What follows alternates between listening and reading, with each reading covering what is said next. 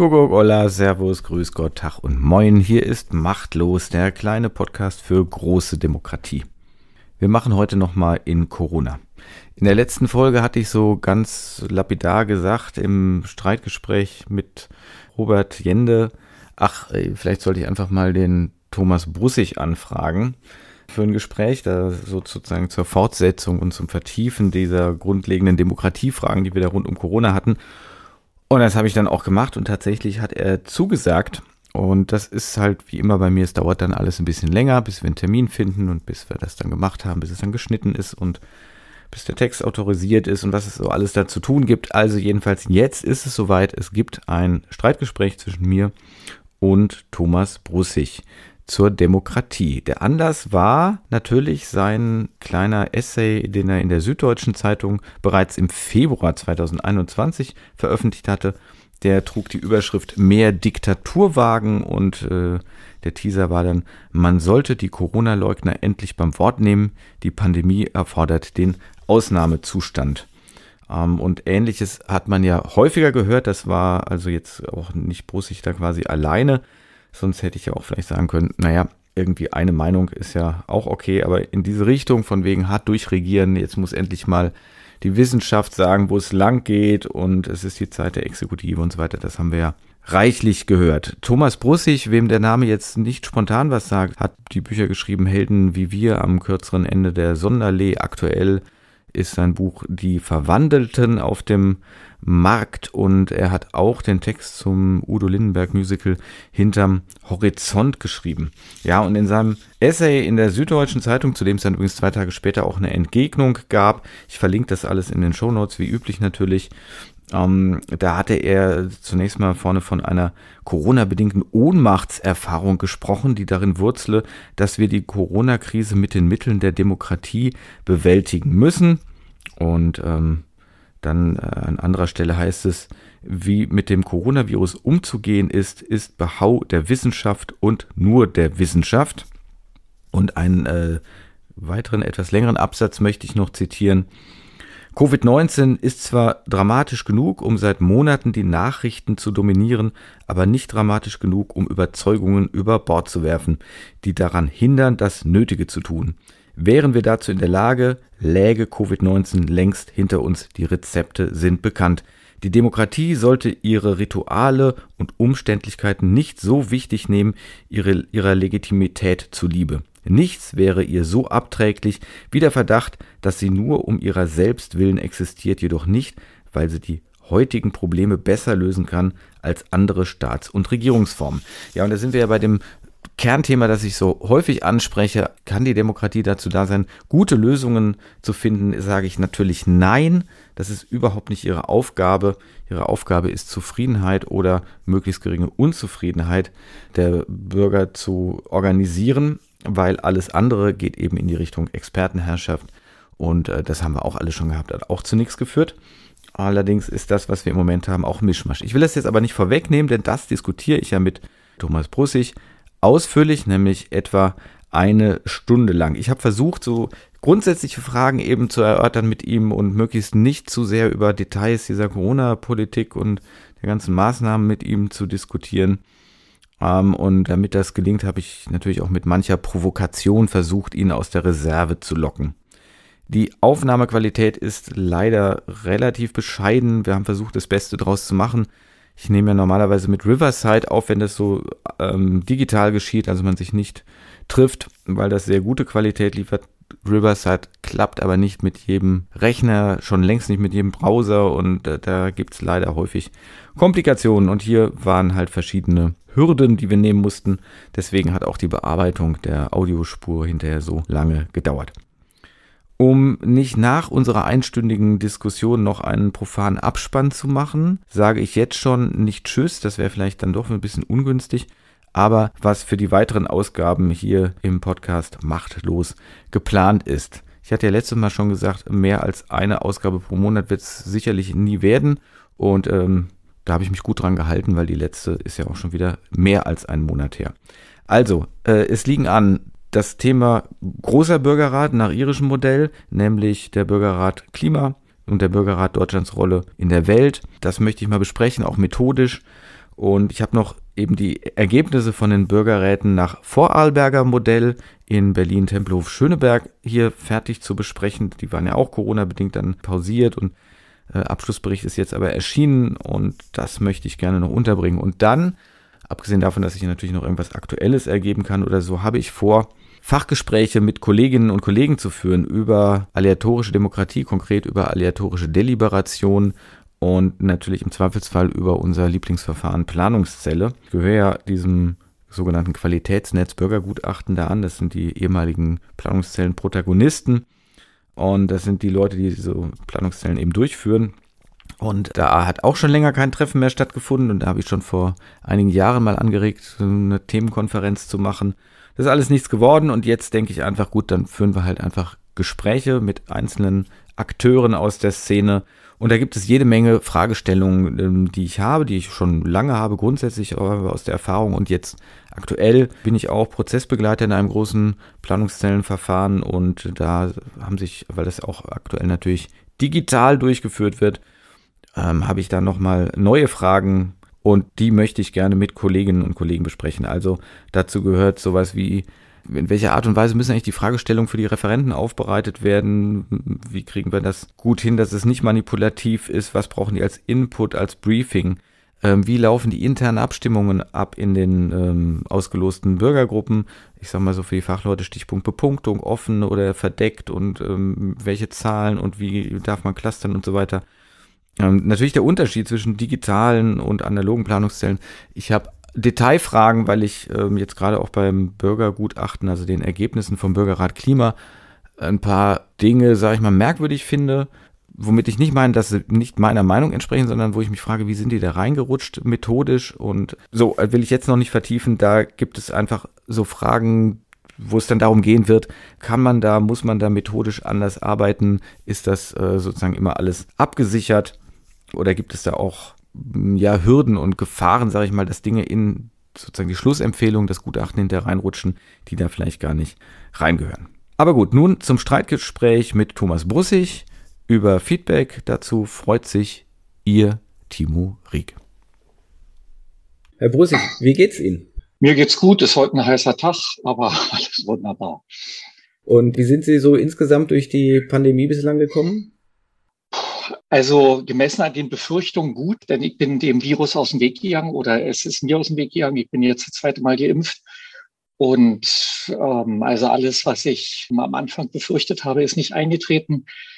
Natürlich ähm, hat es sehr genervt und geschlaucht, dass es zu lange gedauert hat. Und dann war es auch so, also dass ich nun im Frühjahr des letzten Jahres nun auch ein Buch am Start hatte und alle Termine, die mit dem Buch in Zusammenhang standen, sind mir sozusagen weggebrochen. Aber das ging vielen so. Das war eben der, ja, äh, der Preis dieser Pandemie. War. Mhm. Aber so mental sind sie gut durchgekommen. Das ist ja die Frage, weil gerade manche Künstler sagen ja, für mich ist es eigentlich alles so wie immer. Ich sitze alleine zu Hause, ich brauche keine Menschen um mich herum und läuft alles ganz gut. Naja, äh, klar, was die Arbeit, also das eigentliche Schreiben angeht, da ist der Unterschied nicht so groß.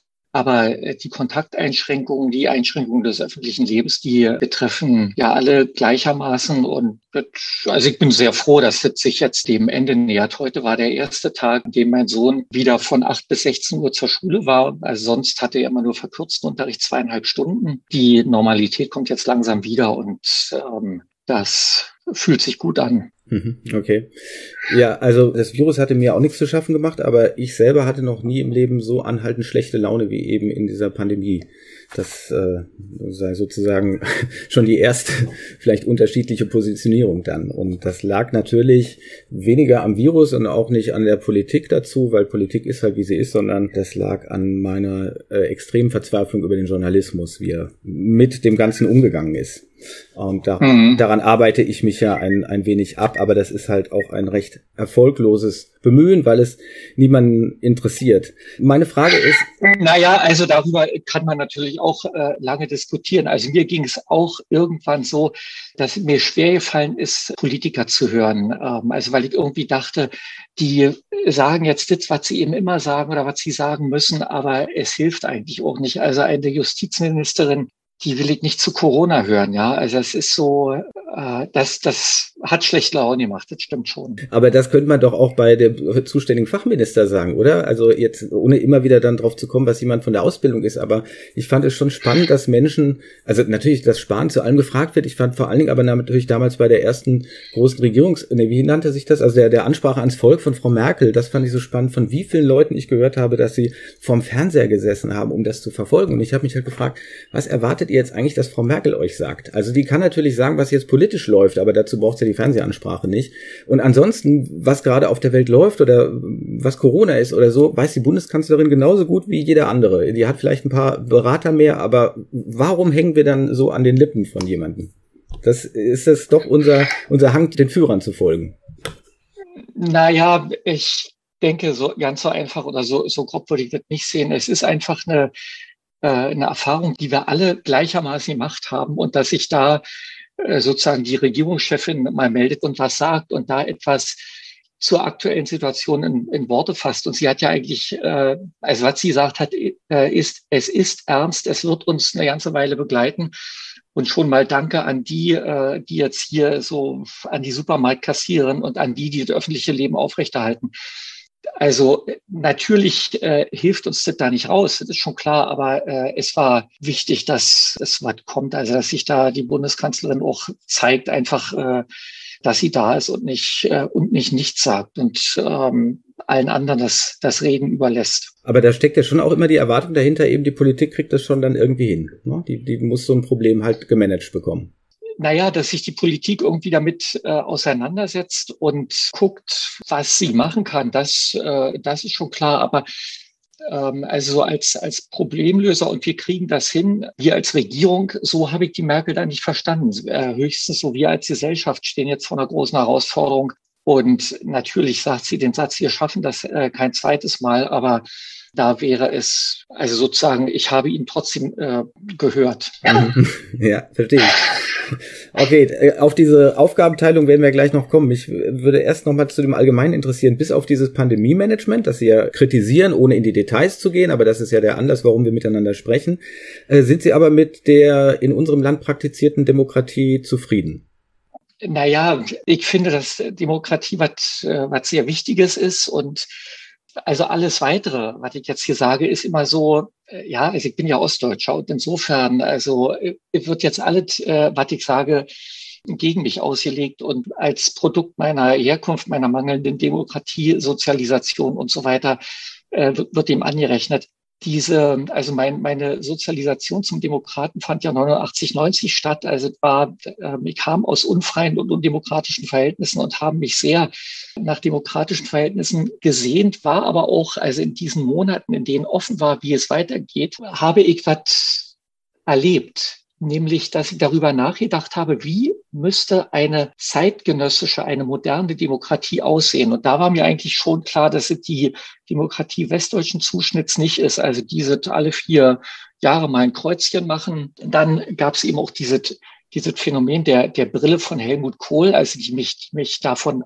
also du kannst nicht mehr für Wahlen sein, wenn du das Brillenphänomen von Helmut Kohl kennst. Ich will es mal kurz erläutern. Also Helmut Kohl trug jahrelang eine Brille, weil er kurzsichtig war. Als er dann aber in so ein gewisses Alter kam und eine sogenannte Altersweitsichtigkeit einsetzte bei ihm, hat ihm diese Altersweitsichtigkeit die Kurzsichtigkeit aufgehoben.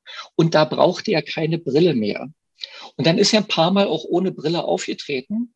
Und seine Berater haben dann aber gesagt, ähm, setzen Sie mal weiter die Brille auf, ähm, denn mit der wirken Sie intellektueller und das macht Sie beliebter, populärer. Und die konnten das auch ausrechnen. Also es waren mehrere Millionen Stimmen, also weiß ich nicht, zwei oder drei Millionen Stimmen, vielleicht auch nur anderthalb, auf jeden Fall. Also viele, viele, viele Stimmen wurden eben allein der Tatsache angerechnet, dass wenn er weiter eine Brille trägt, dann wirkt er eben intellektueller, vertrauenswürdiger und so weiter. Also trug er eine Brille, obwohl er es gar nicht braucht. Ähm, und das ist für mich ein Beweis dafür, wie, sag mal, wie wie sehr Wahlergebnisse auch von absoluten Nebenthemen abhängen. Und wenn man das weiß, dann kannst du eigentlich nicht für Wahlen sein. Und äh, so war ich eben immer auf der Suche auch nach etwas, was besser ist als, ähm, als Wahlen. Und also eine Demokratie ohne Wahlen. Und das, ja, das Erweckungserlebnis, das hatte ich dann so vor, wie nicht vor vier Jahren ungefähr, mit diesem Buch von dem, der, von Reubrock gegen Wahlen. Ja, das war eben ein, ein Demokrat, ein, ein glühender Demokrat, der trotzdem äh, Wahlen verachtete und der, ähm, oder der, der sich sehr gegen Wahlen aussprach. Und das, das fand ich sehr interessant. Also Ansonsten halte ich das mit Churchill, äh, die Demokratie ist die schlechteste aller denkbaren Staatsformen mit, mit Ausnahme aller übrigen. Und also und so ist eben auch mein Verhältnis zu, zu unserer Demokratie. Ja, ich finde sie gut, aber spüre doch oder fühle doch, dass es was, äh, dass was Besseres geben würde und dass das Bessere ist eben der Feind des Guten. Mhm, mh. Okay, da ist ja dann eben genau die Frage, was soll besser werden oder was soll anders werden? Das ist die Frage, die ich sowieso immer habe, wenn es darum geht, dass Leute Demokratie reformieren wollen. Oder im Moment heißt es ja so oft, wir müssen die Menschen wieder mehr für Demokratie begeistern und und und. Ja, auch wenn es darum geht, wer darf noch wählen, ob man Wahlalter senkt oder so. Aber letztendlich geht es doch immer um die Frage, soll sich etwas verändern, soll etwas grundlegend anders werden? Und da haben wir jetzt natürlich das Beispiel rund um das Pandemie-Management. Aber deswegen war ja meine Frage zunächst mal, ob sonst die Problemlösungen funktionieren. Sie hatten jedenfalls jedenfalls bei den Römerberg-Gesprächen ja gesagt, gut, das war nur so ein, so ein Nebensatz, aber äh, unsere Demokratie, die ich im Übrigen sonst sehr schätze. Ja, so, und das, na klar kann man sagen, das mhm. sagt man so als Bekenntnis, mich interessiert eben, wo sehen Sie die Defizite? Jetzt außer beim, das Wählen, das habe ich verstanden, ist das eine, da Mhm. ahnen Sie ja, bin ich ja natürlich ganz auf Ihrer Seite. Aber was hat es für praktische Konsequenzen? Also sprich, wo läuft sonst in der Politik noch was schief, bevor wir uns das dann konkret bei Corona anschauen? Also Corona ist eine, das ist eine Ausnahmesituation oder, ähm, oder wie ich auch immer gesagt habe, ein Ausnahmezustand, also ein Ausnahmezustand des öffentlichen Lebens, unserer gesamten Lebensgewohnheiten.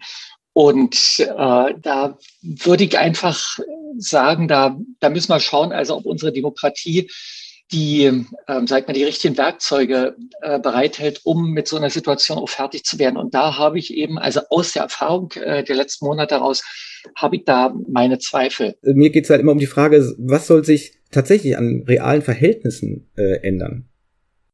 Ja, äh, uns, äh, uns geht's gut. Wir haben aber jetzt, äh, also wir erleben aber auch, also in, in wir erleben eine, eine sinkende Wahlbeteiligung. Wir erleben auch, also ich habe es genannt, eine eine, eine demagogische Verwundbarkeit von Demokratien. Also Stichwort Trump, ja. Also das Schlimmste an Trump ist ja wirklich, dass er gewählt wurde. Das ist äh, ähnlich wie, wie mit Hitler, ja. Also, äh, wie kannst du nur für Demokratie sein, wenn, äh, wenn solche Typen wie Trump oder wie Hitler oder, ja, also wenn, wenn du diese demagogische Verwundbarkeit in einer so, in einer so krassen Form erlebst.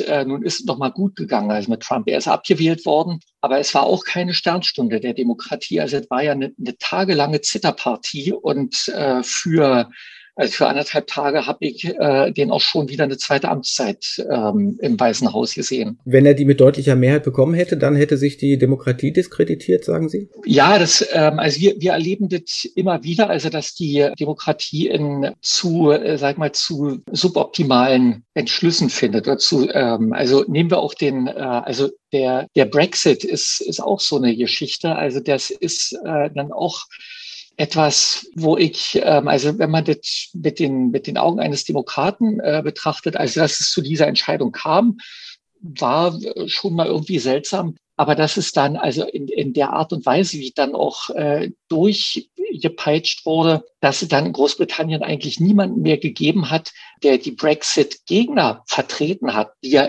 im Grunde genommen auch die Hälfte ausgemacht haben. Das sind so Sachen, wo ich nur den Kopf schüttle und, und mich frage, was, was ist das hier? Ja, also die. Für mich ist ja der Brexit, äh, oder hm. nein, nicht der Brexit, sondern die Diskussion über den Brexit in Deutschland, vielleicht auch sonst Europa, das kann ich nicht beurteilen, aber gerade in Deutschland und wieder die Medienleistung, der Inbegriff von äh, undemokratischem Handeln. Also der Brexit wird immer von uns aus betrachtet, weil was uns daran nervt, wir finden ihn halt doof. Es interessiert dabei sozusagen gar nicht, was die Entscheidungsbefugten selber gesagt haben. Ob das jetzt knapp war oder nicht, spielt ja mal gar nicht so die große Rolle. Angenommen, es wäre deutlicher, dann wäre unser Unverständnis über diese komischen Inselmenschen genauso groß und man würde genauso den Kopf schütteln, weil es unseren Interessen widerspricht. Und das finde ich eben immer das Spannende, weshalb ich ja so gerne sage, äh, dass sowieso die allermeisten Menschen keine Demokraten sind. Wahrscheinlich sind wir alle im Kern keine Demokraten, weil wir eben überhaupt gar keine Lust haben, die Meinung von anderen zu akzeptieren, wenn wir doch unsere natürlich für die richtige halten und für die sinnvolle. Äh, warum sollen wir uns dann dem unterwerfen, was irgendwelche anderen Leute sagen? Naja, ich bin da auch äh, bereit dazu zu lernen und äh, das äh, beim, beim Brexit natürlich war ich, äh, oder das heißt natürlich, ja, ich, ich war anderer Meinung. Ich fand den, äh, ich fand die Entscheidung, die die Briten getroffen haben, nicht richtig. Die Hälfte der Briten äh, fand sie auch nicht richtig. Aber als dann dieser, äh, dieser Prozess weiterlief, hat in der politischen Klasse niemanden mehr gegeben, der gesagt hat, diese Entscheidung ist falsch und ich bin nach wie vor gegen den Brexit, sondern die, die gesamte politische Klasse hat ja gesagt, wir machen jetzt den Brexit, weil es ist äh, des Volkes Wille. Ja, es war aber, es war der Wille des, des halben Volkes. Naja, okay, und dann äh, war das ja auch ein jahrelanges Gewürge und, und Stillstand äh, der Politik. Und ja, und jetzt äh, sind wir wieder beim Corona-Management, äh, dass es dann die EU den, den Briten den Gefallen getan hat, also durch dieses Missmanagement beim, beim Impfen, dem Brexit sozusagen im Nachhinein noch zu einer Berechtigung äh, zu verhelfen, das ist natürlich eine, eine Blamage sondergleichen. Ja, oder man könnte es auch eine Verschwörungstheorie nennen naja, nee, ich bin kein Verschwörungstheoretiker und ähm, also das war wirklich pures Ungeschick auf EU-Seite. Aber Ihre Kritik basiert ja darauf, dass Sie davon ausgehen, dass zumindest Sie selber erkennen können, was richtig und was falsch ist. Also Sie können erkennen, wer der richtige Präsident für Amerika wäre, welche Entscheidung zur EU in Großbritannien richtig wäre und auch welches Management in der Corona-Krise richtig wäre. Naja, ähm, ich, nicht welcher Präsident der richtige für die USA wäre, äh, aber dass Trump ein, ein peinlicher Präsident ist, äh, da bin ich ja nun nicht der, der Einzige. Und das Corona-Management in Deutschland, das ist ja, glaube ich, nicht mal von der Regierung verteidigt worden. Also keiner, äh, keiner findet das gut. Und mit dem, mit dem Brexit ist es ähnlich. Ich, ich sage nicht, was richtig ist. Ich sehe nur, zähle einfach eins und eins zusammen. Viele sagen, da sind ähm, auf demokratischem Wege nicht die richtigen Entscheidungen zustande gekommen. Oder es, es sind nicht die richtigen Entscheidungen zustande gekommen, aber sie sind demokratisch. Und da überlege ich, also wie können, sag mal, vernünftige Entscheidungen äh, zustande kommen? Jetzt ja nicht mal unbedingt, es geht nicht darum, dass Entscheidungen zustande kommen, die ich gut finde, äh, sondern dass sie ähm, äh, vernünftig sind und nicht, dass sie, äh, dass sie mehrheitsfähig sind. Okay, aber was soll eine vernünftige Entscheidung sein, zumal wenn sie nicht mehrheitsfähig sein muss? Also dann sind wir beim alten Philosophenkönig. Naja, bei der, äh, bei der, bei der Pandemie ist es, äh, ist es klar, dass, äh, dass Entscheidungen getroffen worden wären, die es uns ermöglicht hätten, schneller aus dieser Situation herauszukommen, äh, schneller mit dem Virus fertig zu werden und ähm, also weniger Einschränkungen, weniger Opfer.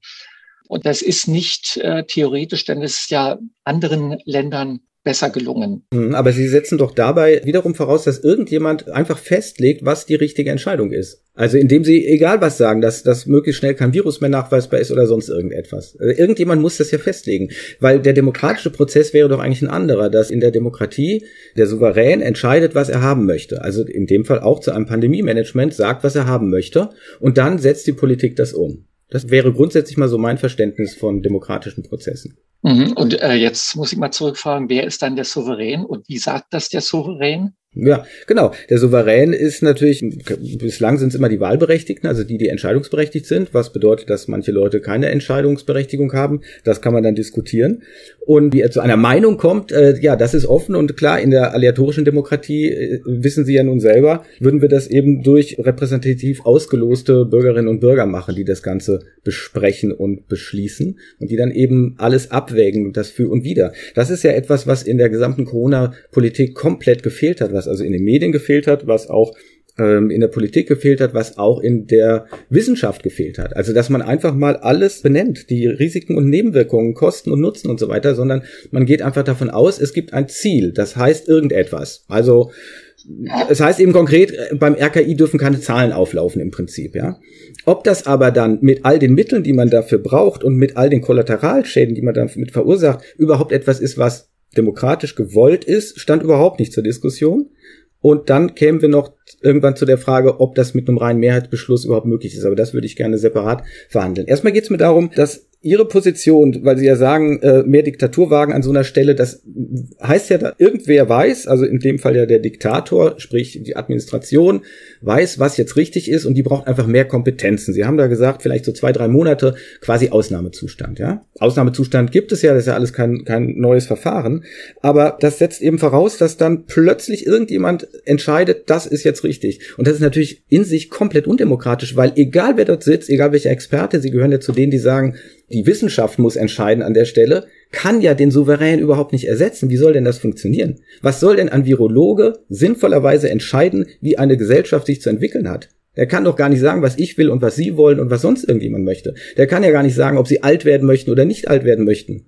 Der, der, der kann einfach überhaupt nichts in der Art, sondern er kann dann tätig werden, wenn Sie sagen, pass auf, ich habe eine Frage. Ich habe nämlich eine Frage zwischen, wie sich dieses Virus verbreitet oder, über, oder überträgt oder wie tödlich es ist oder wie auch immer. Und dann kann er dazu etwas möglicherweise sagen, unter Vorbehalt. Aber gehen wir mal davon aus, ist ein Thema, wo er fit ist, wo wir alles erforscht haben, dann kann derjenige dazu was sagen. Aber er kann doch damit noch lange nicht sagen, wie Politik funktionieren soll. Das verstehe ich immer nicht. Das äh, Problem in der äh, Corona-Zeit war ja die, dass die Politik sich schon angehört hat, was die Wissenschaftler sagen. Vielleicht auch noch, was sie raten, aber sie sind den Ratschlägen eben nicht gefolgt, sondern die Politik hatte da sozusagen ihr eigenes Koordinatensystem an Motiven, ja, und das äh, sind eben äh, Motive, die sich nicht unbedingt mit der Pandemiebekämpfung vertragen. Ja, also ähm, wie populär äh, sehe ich denn dabei aus? Was kann man den Menschen äh, noch zumuten? Äh, und derartige Fragen. Und dadurch äh, hat sich die Politik in eine Rolle gebracht, in der sie dann nicht mehr in der, in der Lage war oder nicht mehr willens war, die, die Pandemie zu bekämpfen. Also mir ist aufgefallen, dass aus der Wissenschaft, ähm, also mich aus den Modellrechnungen, kam die Idee, der App. Also wenn eine App, eine Corona-App ähm, breit genutzt wird, wenn 60 Prozent der Bevölkerung diese App nutzt und von diesen 60 Prozent auch nur 60 Prozent die, die Handlungsanweisungen, die äh, über die App gegeben werden, nämlich also bleib zu Hause oder lass dich testen, nur 60 Prozent äh, davon diese, äh, diesen Anweisungen auch folgen, dann bräuchte es keine weiteren Maßnahmen gegen die Pandemie, äh, um, um den R-Wert unter eins zu drücken und sie dann eben über kurz oder lang zum Erliegen zu bringen. So war eine äh, Modellrechnung. Das hat die Politik nicht umgesetzt, weil sie ähm, eben Angst hatte, sich da mit dem, dem, mit dem Datenschutz oder mit Datenschützern anzulegen. Und das war eben auch nie irgendwie in der, in der Diskussion. Also selbst ein Karl Lauterbach, der sich ja sonst für nicht zu schade war, aber da hat er, äh, da ist er, also da hat er sich einfach nicht getraut. Und das sind für mich so äh, Hinweise, dass die, dass es da eine Rationalität oder wie gesagt ein Koordinatensystem in der Politik gibt, das ähm, unfähig ist, in solchen besonderen Momenten das Richtige und das äh, Zweckmäßige, das Effektive für die Pandemiebekämpfung auch tatsächlich anzugehen und, und durchzusetzen. Und Ihrer Ansicht nach wäre jetzt, also aus Ihrer Sicht als Demokrat wäre jetzt das Richtige gewesen, dass die Regierung einfach verordnet, jeder hat auf seinem Handy diese Corona-Warn-App zu installieren und dauernd laufen zu lassen. Feierabend. Ende der Durchsage wird nicht diskutiert.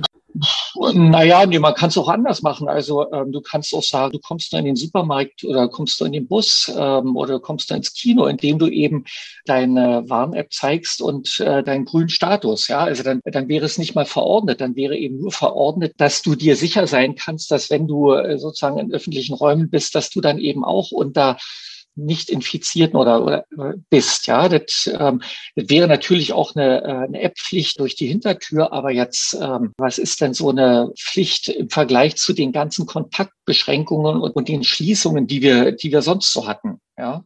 Aber da, ja. sind, da sind wir vielleicht genau bei so einem Punkt, den es eben zu diskutieren gelte und wo es eben nicht nur die eine Wahrheit aus irgendeiner Modellrechnung gibt oder aus irgendeiner Wissenschaft. Aber zunächst nochmal hier die Frage, das sehen Sie nicht als ein Thema, über das der Souverän hätte entscheiden können, wenn er das denn könnte. Es gibt keinen bundesweiten Volksentscheid. Sie glauben nicht, dass das der Punkt ist, wo man sagt, liebe Bürgerinnen und Bürger, seid ihr dafür, dass wir diese Corona-Warn-App verpflichtend machen oder eben durch die Hintertür, indem ihr sonst einfach nichts mehr dürft? Und wir lassen mal die Mehrheit entscheiden und vielleicht sagen wir auch, wir wollen eine Zweidrittelmehrheit dafür, weil das ja quasi fast wie eine Verfassungsänderung wäre, hier so alles auf den Kopf zu stellen, ist nicht notwendig.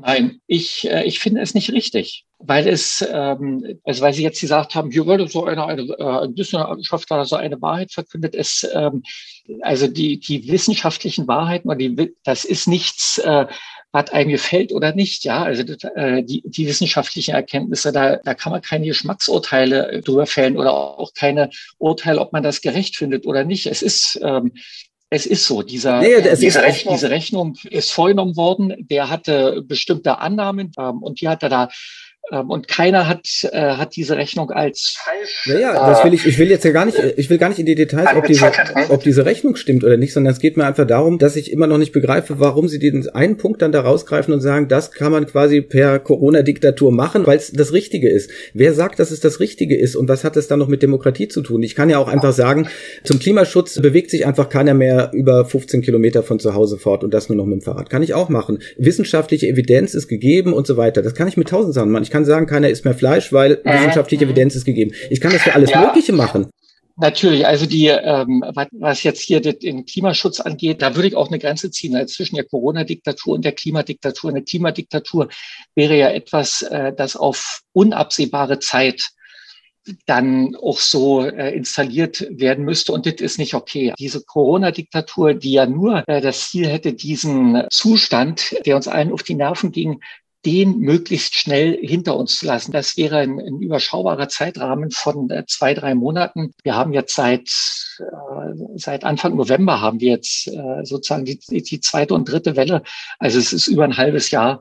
Und das wäre bei einem äh, klugen und demokratischen Management äh, wäre das längst passé. Aber ich frage nochmal nach. Also auch die Mehrheit der Bevölkerung könnte sich nicht dagegen wehren, indem sie jetzt angenommen, wir hätten den Volksentscheid einfach sagt, nee, so eine Corona-Warn-App wollen wir nicht. Sagt die Mehrheit, dann sagen sie, nee, spielt aber gar keine Rolle, weil hier muss jetzt einfach mal Butter bei die Fische, hier muss jetzt mal schnell durchregiert werden. Ja, äh, es gibt so viele Dinge, wo wir niemanden fragen. Also beim äh, Sicherheitscheck am, am Flughafen wurde da jemals drüber äh, abgestimmt? Wurden wir da je gefragt. Da war der 11. September und dann hast du plötzlich auch deine Schuhe ausziehen müssen, wenn denen danach war. Also, und es ist auf unabsehbare Zeit. Also die, die Frage, äh, dass du Dinge machen musst, die dir vielleicht nicht schmecken, weil es Sicherheitsbedenken gibt, und weil da jemand findet, äh, das ist richtig, also ist ja jetzt nichts Neues, was ich hier beobachte oder was ich hier fordere oder was ich vermisst habe, so will ich es mal sagen. Also ich habe etwas vermisst, was in anderen Bereichen aus gutem Grund äh, schon längst gang und gäbe ist. Nee, aber das sagt ja dann eigentlich, dann brauchen wir überhaupt gar nicht mehr demokratisch diskutieren. Sie haben völlig recht. Natürlich ist nach dem 11. September sind in Artikelgesetzen so viele Dinge geändert worden und Rechte beschränkt worden, äh, Rechte bei der Polizei und bei anderen erweitert worden und so weiter und so weiter, ohne dass es vernünftig diskutiert wurde. Das äh, finde ich jetzt aber nicht gerade Beleg dafür, dass man das dann jetzt bei anderen Sachen auch machen müsste, sondern man könnte das auch einfach mal als undemokratisch entlarven. Also die Frage also, ist ja. Wenn ich, äh, wenn ich mit der These mehr Diktaturwagen äh, aufgetreten bin, also dann, dann schreckt es mich nicht, wenn Sie das, was ich fordere, nun als undemokratische entlarven. Es hieß, es hieß ja nicht mehr Demokratiewagen, sondern eben mehr Diktaturwagen. Aber der Grundgedanke ist ja der, dass die Mechanismen, die Entscheidungsfindungsprozesse, die wir hatten, dass die eben suboptimal gewesen sind, dass sie uns länger in diesem äh, nervenden und auch, äh, und auch gefährlichen Zustand äh, belassen haben, als es nötig gewesen wäre. Und, und da setzen meine Überlegungen an. Ich bin ja auch nur ein einfacher Schriftsteller vom Lande. Ich kann jetzt hier nicht sagen, das oder das oder das wäre nötig gewesen.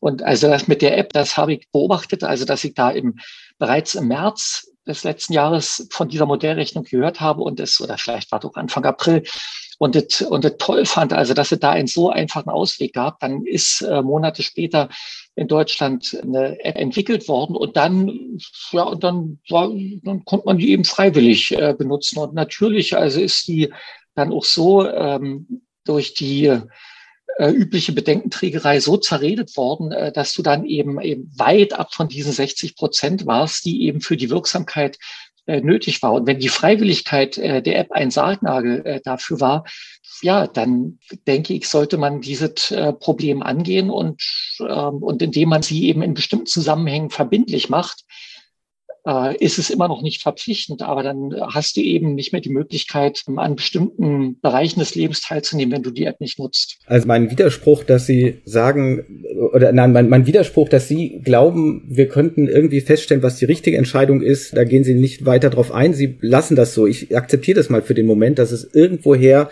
die Weisheit gibt, was die richtige Entscheidung sein soll. Aber wenn ich jetzt mal diesem Schritt folge, einfach den Sie da vorschlagen und sagen, die Wissenschaft muss das entscheiden an der Stelle, denn so verstehe ich Sie, Corona-Warn-App, das wird durchgerechnet, modelliert und so weiter.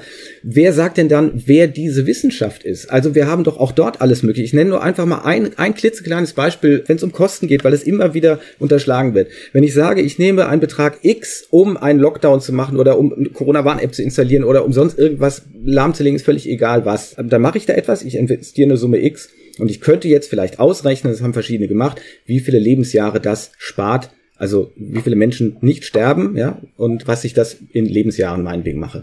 Ich muss aber dann doch genauso den Ökonomen hinzuziehen, der sagt, okay, wenn aber in der Zeit jetzt etwas runtergefahren ist, wenn sich zwei Monate meinetwegen auch nur etwas nicht tut, dann muss ich doch auch gucken, was bedeutet das? Und was bedeutet auch das, nur um in dieser einen Einheit zu bleiben, wieder in Lebensjahren? Also beispielsweise sind in, jetzt in der ganzen Zeit aus lauter Angst vor Corona äh, ganz, ganz viele Teststudien nicht mehr gemacht worden. Ja, das, was Krankenhäuser eigentlich machen, bevor Arzneimittel Lebensmittel zugelassen werden, äh, müssen die an Probanden äh, äh, getestet werden, die dafür ziemlich viel Geld bekommen. Das war ein Jahr lang einfach ausgesetzt, weil es einfach nicht ging. Das heißt, ein Jahr lang keine Entwicklung. Der Ökonom Rafflerhüschen hatte das mal ausgerechnet, letzten Sommer schon, und es waren frappierende Zahlen. Ich glaube an solche Zahlenspiele nicht ganz so, und überholt sind sie auch belängst, aber dass überhaupt darüber mal nachgedacht wird, das fehlt mir komplett, dass man sagt, okay, wenn ich A mache, ja, dann, dann hat das doch auch Wirkungen B und C und D. Das heißt, um nur bei Ihnen zu bleiben mit dieser Wissenschaft, dann muss ich doch all diese Wissenschaftler zusammenholen. Ich muss die Psychologen dazu holen und die Ökologen und die, die äh, Soziologen und die, was weiß ich was alles, ja. Und dann habe ich schon den gesamten Wissenschaftsbetrieb beisammen, der überlegen müsste, ist das wirklich sinnvoll, was da jemand vorschlägt? Und dann ist vielleicht der Datenschutz nicht nur Peanuts, weil man, weil weil irgendjemand sagt, ja Moment, aber wir haben doch Fallbeispiele aus anderen Ländern und was dort passiert und und und und und. Wie wischen Sie das jetzt vom Tisch und sagen, nee, ausschließlich die Virologie ist jetzt hier zuständig oder die Physik, die irgendwelche Modellrechnungen über neuronale Netze macht? Also so absolut würde ich das gar nicht mal sehen, denn es gibt ja da auch einen Beitrag von ähm, oder einen Vorschlag von dem äh, Hendrik Streeck, also dass äh, tatsächlich äh, verschiedene Wissenschaftsdisziplinen an einem Tisch sitzen sollten und diese, die, diese Problematik durchdiskutieren. Und das finde ich ist ein, das ist ein sehr guter Vorschlag. Also, dass das auch eine, ähm, sagt man, ein gewisses, äh, ein gewisses Spektrum ist. Und das hat vielleicht auch was ähm, mit diesem Verlosungsprinzip zu tun, also dass man sich sicher ist, dass diejenigen, die hier zusammensitzen und beratschlagen, also, dass die nicht diese, diese Rationalität äh, von Politikern haben, sondern sie haben die Rationalität von Wissenschaftlern und die Rationalität von Wissenschaftlern ist wichtig, weil es äh, hier eben ein, ein sehr spezielles und ein, und ein neues Problem ist und ein kompliziertes Problem, also diese, diese virologische Seite. Und dass man dann eben auch ähm, Ökonomen, Soziologen und weiß ich wen äh, dazu holt, ähm, das ist ja richtig. Aber äh, also da, dagegen, äh, dagegen habe ich nichts. Aber da nun mal dieses Problem durch ein oder da die Herausforderung durch ein Virus äh, geschaffen wurde, ist natürlich äh, die Meinung von, von Virologen und von Medizinern da ganz wichtig. Hm. Naja, aber es ist halt auch nur ein Aspekt und ich fand schon spannend, dass äh, zum Beispiel die Virologen dann permanent sich über den Lockdown geäußert haben, obwohl sie von dem überhaupt keine Ahnung haben. Sie haben dazu nie geforscht. Es gab überhaupt nichts, äh, auf was, wo man sich hätte auf belastbares Material stützen können. Und trotzdem hieß es dann, die Virologen sagen das. Naja, ist klar, weil wenn ich einfach sage, wenn Person A nicht mit Person B zusammenkommt, dann kann sich da was nicht übertragen. Ne, das kann aber sich jedes Schulkindchen ausdenken. Das ist ja jetzt. Ich äh, glaube, dass ich, also, ähm, also da darf man Ellenbogen, also mit Ellenbogenschlag und nicht mit dem Handschlag begrüßen. Nach ein paar Wochen wusste man dann, der Handschlag ist überhaupt nicht das Problem. Es sind allein die Aerosole in der Luft. Irgendwann wusste man dann auch, ähm, also viel, viel später dann, dass draußen eigentlich auch kein äh, Problem ist und so. Aber die, ich sage mal, die, die politischen Entscheidungen haben einfach nicht Schritt gehalten mit den mit den Erkenntnissen der, der Virologen, der Aerosolforscher und, und was weiß ich. Also da, und, und dass man da die Experten hört und deren Wort ein besonderes Gewicht beimisst, äh, das halte ich für vollkommen vernünftig. Ich sage ja nicht, dass jetzt hier die, die Virologen die Entscheidungen äh, herbeiführen sollen oder, oder die Entscheider sind, aber dass an einem bestimmten Punkt in diesem Frühjahr im Grunde genommen alle Wissenschaftler sich durchweg frustriert darüber geäußert haben, äh, wir haben der Politik gesagt, wie es geht und sie haben nicht auf uns gehört.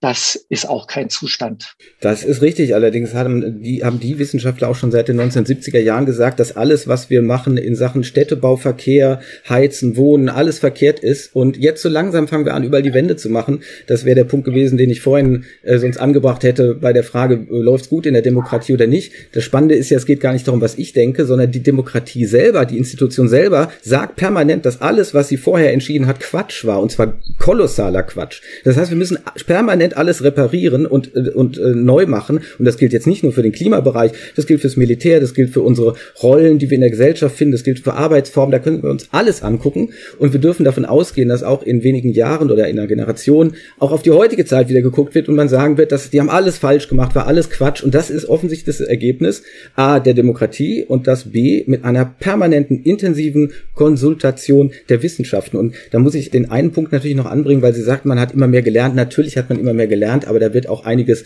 äh, einiges ist von Anfang an Käse gewesen. Also als Frau Merkel gesagt hat, bei irgendeiner Veranstaltung, da ich glaube in Mecklenburg-Vorpommern, ich werde heute Abend niemandem die Hand geben. Das war sozusagen der erste Durchbruch. Wir brauchen Corona-Schutzmaßnahmen. Da habe ich schon die Hände über dem Kopf geschlagen, während andere gefeiert haben, oh, wie gut, dass wir eine Physikerin als Bundeskanzlerin haben. Also wenigstens später wurde das so gefeiert. Weil diesen Spruch, den gab es schon vor Jahren in Krankenhäusern, ja, so Zettel, Aufkleber, wir geben niemandem die Hand. Mit Verlaub, das hat doch mit Infektionsschutz nichts zu tun. Ärzte sollen sich verdammt nochmal die Hände waschen oder einen Handschuh überziehen, bevor sie an Menschen rumfingern, dann hat sich das Ganze. Das hat überhaupt nichts damit zu tun, ob ich jemand die Hand gebe oder nicht. Wir haben hier keinen Hautpilz. Und äh, da war also sozusagen schon von vornherein war schon die Unwissenschaftlichkeit drin, wie ich die übrigens insgesamt sehr massiv sehe. Überall wird von Wissenschaft geredet, aber letztendlich wird komplett unwissenschaftlich gearbeitet. Es werden Vergleiche äh, nach Belieben gezogen, Korrelationen, wo es einem gerade passt. Und das hat ja alles mit Wissenschaft nicht wirklich was zu tun. Und bei der Wissenschaft jetzt, die Sie ja so ein bisschen als Gegenpunkt zur Politik sehen, sehen. Sie sagten, die Politik folgt halt ihrer Eigenlogik, das hat was mit Gefallen und wiedergewählt werden zu tun. Glauben Sie wirklich, dass es das in der Wissenschaft nicht gibt, diese Eigeninteressen? Nicht, nicht in dem Maße. Also, ähm, aber da kann ich jetzt auch nur empfinden oder eine Überzeugung mitteilen. Also ich, ich beobachte die Wissenschaft als ein, als ein System, das hat einfach, also da gibt es andere Währungen. Ähm, wenn du dich als äh, Politiker irrst, das ist äh, gar nichts, aber wenn du dich als, äh, als Wissenschaftler irrst, dann das ist dramatischer. Da bezahlst du einen anderen Preis für. Also ich wollte sonst, weil Sie ja sagen, Sie sind ein bisschen wenigstens Fan von aleatorischen Prinzipien, dann würde ich hier vorschlagen, wenn, wenn wir schon so ein Wissenschaftsboard dann bekommen, dass wir dann die Teilnehmer aber auch auslosen. Das heißt, dass jede Fraktion, die da zugehört, 10 oder 20 oder 50 Expertinnen und Experten benennen muss und dann wird jedes Mal, und zwar jedes Mal neu natürlich, dann einer aus der jeweiligen Fraktion ausgelost, so dass eben nicht Herr Streeck oder Herr Drosten oder Frau Brinkmann permanent da drin sitzen, sondern dass, weil es ja gar keine Eigeninteressen gibt, ist das völlig wurscht. Die Wissenschaft könnte ja jeder vertreten. Würden Sie da mitgehen oder braucht es hier doch wieder einen elitären Zirkel? Eigentlich äh, denke ich, ähm, hat, äh, also gibt es in der, in der Wissenschaft so diese Fragen, wie viele Publikationen hat der, wie oft wird der zitiert und so. Also da gibt es schon bestimmte Maßstäbe, um da auch, dass sich ein Ranking abbildet. Und wenn es das gibt, dann würde ich tatsächlich doch eher auf die Kompetenz setzen als auf den Zufall oder die Repräsentativität. Also darum, äh, also bei dieser aleatorischen äh, Demokratie, da geht es ja um Repräsentativität. Und bei der Wissenschaft, da denke ich mal, da geht es um, also wenn, wenn man da so einen wissenschaftlichen Rat hat, da geht es wirklich um, um Kompetenz. Hm. Okay, und wer, Sie sagen, dann müssen wir also die Kompetenz festlegen, indem wir gucken, wer hat wie viel veröffentlicht. In die Richtung haben meine Wissenschaftsjournalismuskollegen gerne argumentiert. Also wie kommt es denn zu, äh, zu Besetzungen von Professoren? Also das, das sind ja auch Prozesse, von denen ich glaube, also dass es da eine Fairness, eine Objektivität gibt. Und da denke ich, dass wenn, wenn so ein, so ein Gremium oder so ein Rat geschaffen wird, dass da auch ähm, so was wie Fairness und Objektivität sich schon irgendwie durchsetzen oder zumindest äh, sichtbar sind, dass sie nicht nur erklärt werden, sondern dass das auch, dass das eine Rolle spielt. Ja, aber brauchen wir dann nicht wenigstens bei der Bewertung dieser Expertenmeinungen dann doch wieder ein bisschen Repräsentativität, also sprich die Bürgerinnen und Bürger selber? Also wenn wir jetzt strikt trennen würden zwischen, das sind die Leute, die wirklich Expertise haben, so habe ich sie verstanden, Und da reicht dann auch nicht, dass man das einzelne Fach vertritt, sondern man muss auch genau zu dem Thema, um das es da gerade geht, richtig fit sein. Okay, soweit würde ich jetzt noch mitgehen. Das sind dann unsere Experten, die da was sagen. Aber wer bewertet jetzt, wer, wer setzt das Ganze jetzt um? Denn da haben wir doch schon wieder die Verzerrung. Warum sitzt dann Herr Lauterbach Woche für Woche bei Lanz im, im Studio? Lauterbach hat doch überhaupt gar keine Expertise dabei. Also ich meine, wenn ich gar nicht endlich mal losen darf und sag irgendwie, jetzt lass auch mal andere zu Wort kommen, noch mehr Verzerrung können wir doch gar nicht haben.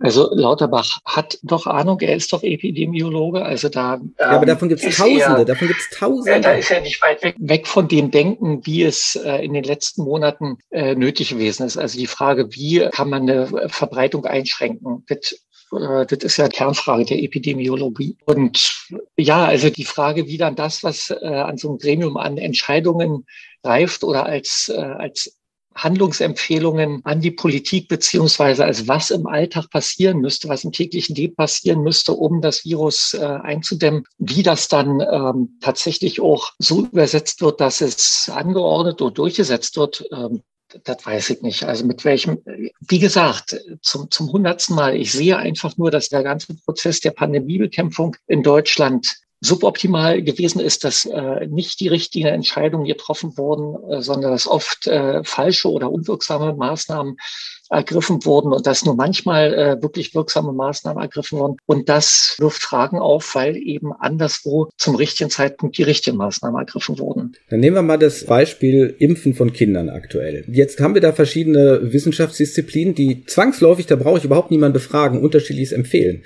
Der Epidemiologe, der wird zwangsläufig sagen, natürlich müssen die geimpft werden, um eine Übertragungskette zu unterbrechen. Es gibt die Kinderärzte, die verständlicherweise aus ihrer Berufsprofession heraus sagen, Kinder sollen nicht geimpft geimpft werden, dürfen nicht geimpft werden, es sei denn, sie sind eine Risikogruppe, weil sie selber quasi kein Risiko haben, äh, nennenswert zu erkranken, also entsprechende Krankheitssymptome auszubilden. Äh. So, wie gehen wir jetzt damit um? Es gibt natürlich hier verschiedene Wissenschaftsmeinungen dazu. Soll jetzt weiterhin immer nur die Epidemiologie recht haben oder, oder, oder der gefolgt werden oder sind jetzt hier doch mal die Kinderärzte zuständig und was ist eben mit all den anderen, die es dann da gäbe? Das ist die Frage, die ich da immer habe, wenn Sie meinen, es gäbe die richtige Lösung.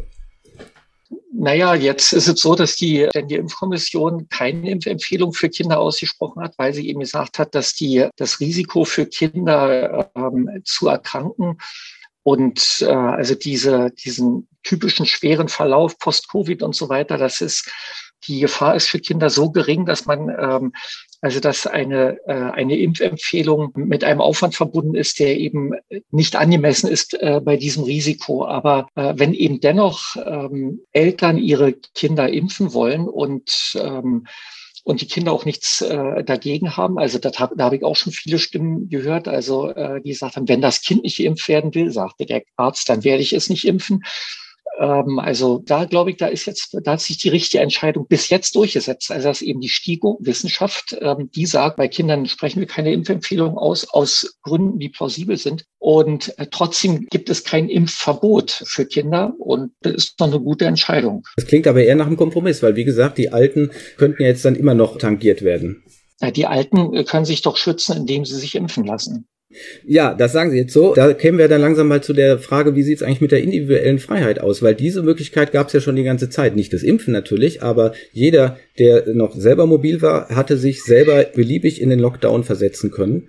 Damit wäre das Thema erledigt gewesen. Jeder konnte zu Hause bleiben. Man hätte vielleicht einfach nur sagen müssen, in diese Richtung geht ja zum Beispiel der Markus Gabriel, der Philosoph, dass er sagt, wir hätten viel weniger Gebote und Anordnung gebraucht, sondern mehr Freiheiten. Also eben Homeoffice als Option anstatt als Pflicht und so weiter. Aber einfach grundsätzlich, wo bleibt bei Ihnen da diese Freiheit? Also einfach, das wäre meiner Ansicht nach eben so ein Punkt gewesen, der zu diskutieren ist, dass man nicht einfach nur ein Rädchen im Getriebe ist, denn so kommt man sich ja vor. Man ist einfach Teil dieses Volkskörpers und man hat jetzt halt zu funktionieren, ob jetzt mit Warn-App und geimpft oder ist mir völlig egal mit welchen Geschichten. Und es wird überhaupt nie diskutiert, wie viel darf ich eigentlich noch über mich selber entscheiden, weil, um auch zu sagen, dass es jetzt keine wirre Rieksche Idee ist, ich bin da halt immer noch irgendwie Fan der alten Erklärung der Menschen- und Bürgerrechte von 1789, weil das irgendwie so die Geschichte ist, um die es ging. Und da war der Artikel 2, das Ziel jeder politischen Vereinigung ist die Erhaltung der natürlichen und unveräußerlichen Menschenrechte. Diese Rechte sind Freiheit, Eigentum, Sicherheit und Widerstand gegen Unterdrückung, wobei die anderen drei Punkte ja eigentlich unter Freiheit zu fassen sind. Und Artikel 4 sagt,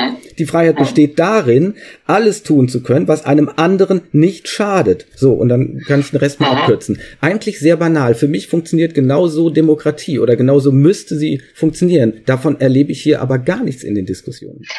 Naja, also dazu äh, zwei Gedanken. Also zum einen, als eine solche Erklärung ähm, die, äh, die toll sind, also die ohne Zweifel auch eine Sternstunde der Zivilisation sind, wenn die in Worte gefasst werden, dann sind wir nicht in einer Pandemie und dann haben wir vielleicht auch gar nicht die Fantasie, uns vorzustellen, dass wir in Zustände kommen, wo wir uns das nicht leisten können. Das ist ein Gedanke, den stelle ich einfach mal nur so in den Raum. Ich finde, Freiheit ist eine großartige Sache. Aber wenn ein Virus das Zepter schwingt, dass diese Freiheit eben auch lebensgefährlich sein kann, dann muss man neu darüber nachdenken. Und ich will ja nicht grundsätzlich neu darüber nachdenken, sondern ich will unter den Bedingungen der Pandemie, ich will die Freiheit einschränken, um die Pandemie in den Griff zu kriegen, um sie zurückzudrängen, um das Virus zu eliminieren, dass wir zu dem alten, geliebten, freien Leben zurückkehren können. Aber das leuchtet mir eben an der Stelle überhaupt nicht ein, weil erstens finde ich die Pandemie nun gerade gar nicht sehr Besonderes, weil Pandemien gab es immer mal wieder. Und zweitens, das gilt in Richtung immer, wenn man sagt, also Entschuldigung, wenn, wenn es sie gab, also äh, man hat da immer von der Pestepidemie, die kann man zeitlich eingrenzen. Ich weiß jetzt auch nicht mehr, wann die war, aber es hat immer wieder große Pandemien gegeben, aber sie waren auch, sag mal, so selten, dass sie, also sie waren immer, sie waren immer in Ausnahmezustand. Ja, natürlich sind sie in Ausnahmezustand. Ja, und jetzt habe ich auch den zweiten Gedanken wieder, nämlich, äh, dass wenn der andere sozusagen diese Freiheiten ja, ähm, wenn jeder Einzelne diese, diese Freiheit hat, du gefährdest eben da, damit tatsächlich auch andere. Und das Fiese an der, an diesem Coronavirus ist ja, es ist dann am ansteckendsten, wenn du noch gar keine Symptome hast. Und dieses bestimmte Design erfordert auch bestimmte Konsequenzen. Das bedeutet, wenn ich die Einschränkung von Freiheiten fordere, dann mache ich das nicht, um andere zu unterdrücken, sondern äh, also um auch Schutzlose zu schützen. Und ich weiß nicht, wie man da rauskommt. Man kann natürlich jetzt hier sagen, also alle, die äh, alle, denen es egal ist, die können auf die Straße und denen es nicht egal ist, äh, na, die müssen dann zu Hause bleiben. Das ist aber auch nicht fair. Also da finde ich, da müsste eine andere Abwägung äh, getroffen werden. Und was die Freiheit angeht, ich halte es auch für wichtig und richtig, also dass diejenigen, die geimpft sind oder die die Infektion durchgemacht haben, dass die auch, man hat es immer so unter Sonderrechte, äh, also da, da war ich auch immer vollkommen neidlos. Also wer keine Gefahr für andere ist, der soll auch keinen Einschränkungen unterworfen sein. Also auch das war für mich immer ein Teil, sag mal, einer wissenschaftlichen Rationalität. Also wenn es um Pandemieeindämmung geht, und das ist der Sinn der Corona-Diktatur, dann würde ich natürlich auch von einer Corona-Diktatur erwarten, dass sie Geimpfte und Genesene anders behandelt als diejenigen, die sich noch infizieren können. Gehe ich völlig mit, selbstverständlich. Habe ich auch nie verstanden als Ausnahmeregelung oder Sonderregelung, sondern im Gegenteil, es gibt keine Begründung mehr, eine Beschränkung von Freiheitsrechten aufrechtzuerhalten. Ähm, aber jetzt trotzdem nochmal zurück. Sie haben ja gerade gesagt, wenn man einfach gesagt hätte, Frau Merkel hat das ja explizit abgewiesen, eben weil sie das unfair fände, dass sozusagen einfach diejenigen geschützt werden, beziehungsweise, wenn wir mal noch von der aktiven Rolle ausgehen, sich selber schützen oder schützen lassen, also jedenfalls einwilligungsfähig sind, die das auch haben wollen und nicht, dass wir das pauschal machen. Äh, das wäre doch die Freiheit. Warum sagen Sie da, das ist unfair an der Stelle und bei den äh, Geimpften ist es dann aber nicht mehr unfair? Warum darf denn die Alte im Seniorenheim nicht selber entscheiden und sagen, ich möchte aber meine Enkel noch mal sehen? Ich will jetzt nicht über den Einzelfall diskutieren, ob das möglich ist, dass man sagt, sie muss dann halt auf dem Zimmer essen, weil sozusagen quarantänemäßig, falls sie doch infiziert ist, bla bla bla. Das könnte man ja dann alles machen. Es geht einfach darum, das stand nie zur Diskussion. Ein Gesundheitsamt entscheidet das. Krankenhäuser entscheiden in ihrer äh, kapitalistischen Selbstherrlichkeit, wie die Besuchsregelungen sind, in völlig absurder Weise. Zum Beispiel eine Person für einen Patienten einmal in der Woche. Dann hieß es ein Patient, äh, ein Besucher für einen Patienten einmal am Tag für eine Stunde. Was soll denn bitte dieser Quatsch, ob der eine Stunde oder zehn Stunden dort ist, macht doch überhaupt gar keinen Unterschied. Und so in der Art, es ist lauter Blödsinn und das wird mir als Wissenschaft verkauft. So, wo ist da die Freiheit? Ich muss das doch umgekehrt machen. Wenn ich das irgendwie ernst nehme, was wir da als demokratisches Modell haben, dann muss ich doch sagen, okay, das gilt, ja, deine Freiheit ist so grenzenlos, solange du nicht die Freiheit anderer tangierst. Und wenn du anfängst, die zu tangieren, dann müssen wir darüber sprechen und da gibt es Grenzen. Selbstverständlich, weil ich darf meine Freiheit nicht auf Kosten anderer ausleben. Darum ging es hier aber überhaupt nicht. Wenn Jugendliche Strafgelder bekommen haben, schon letztes Jahr im April, weil sie zu zweit im Auto saßen und bei McDonalds sich was geholt haben oder so, mit Verlaub, das ist doch absurd, anstatt dass die sagen dürfen, natürlich kann ich das Schreckliches machen. Wir haben Spielplätze mit Flatterband abgesperrt, ja, und die, die Polizei läuft rum. Das Ordnungsamt hat mich in Flensburg bei einer Inzidenz von 18 darauf aufmerksam gemacht, dass ich die Maske in der Fußgängerzone zu tragen habe, weil es halt eine Verordnung ist und so weiter und so weiter. Wo bitte greife ich in die Rechte anderer an der Stelle ein? Und das wird einfach weggewischt, wie wir das eben immer machen, indem wir sagen, das ist halt so, das steht halt in der Verordnung, das muss so gemacht werden, das wird halt exekutiert, dafür haben wir den ganzen Apparat, den ganzen Salat. So, und da sind wir beim Kadavergehorsam, auch wenn Sie das Wort wahrscheinlich nicht mögen in dem Zusammenhang. Also, was mich an diesem Beispiel aufregt, ist nicht die Einschränkung der Freiheit, sondern die Sinnlosigkeit der Maßnahme. Also ich habe mit sinnlosen Maßnahmen Probleme. Ich habe nicht mit der Einschränkung von Freiheit Probleme. Und wenn nun eben, äh, also wenn da, wenn da sinnlose Maßnahmen ergriffen werden, und, und durchgesetzt werden. Darüber kann ich mich genauso aufregen wie Sie, aber ich rege mich, wie gesagt, über die Sinnlosigkeit auf, nicht darüber, dass, äh, dass Freiheiten eingeschränkt werden, weil ich glaube, dass die ähm, Pandemiebekämpfung nicht ohne die Einschränkung von Freiheiten geht oder dass sie oder dass sie effektiver wäre, wenn äh, wenn da tatsächlich auch Freiheiten eingeschränkt werden. Und wenn wir jetzt hier ähm, also auch über das Impfen zu reden, ja, dass ähm, es ist so, dass die Wissenschaft, also in diesem Falle gesagt hat, hier ist eine äh, Impfpflicht nicht geboten, sie ist nicht zielführend, deshalb gibt es sie nicht. Bei den Masern ist es was anderes. Da gibt es eine Impfpflicht und da wird sie auch durchgesetzt. Und auch das finde ich richtig. Also wir sehen, dass hier Impfpflicht, mal ist sie sinnvoll, mal ist sie nicht sinnvoll. Und da, wo sie nicht sinnvoll ist, jetzt hier bei Corona, wird sie auch nicht äh, durchgesetzt. Und äh, so, so finde ich es auch richtig. Aber wenn wir es bei der nächsten Pandemie mit einem anderen Virus zu tun haben, wo die Impfpflicht Impfpflicht sinnvoll wäre, dann würde ich es auch richtig finden, sie auszusprechen und sie auch durchzusetzen. Da sind Freiheitserwägungen, es ist nicht verhältnismäßig. Hm.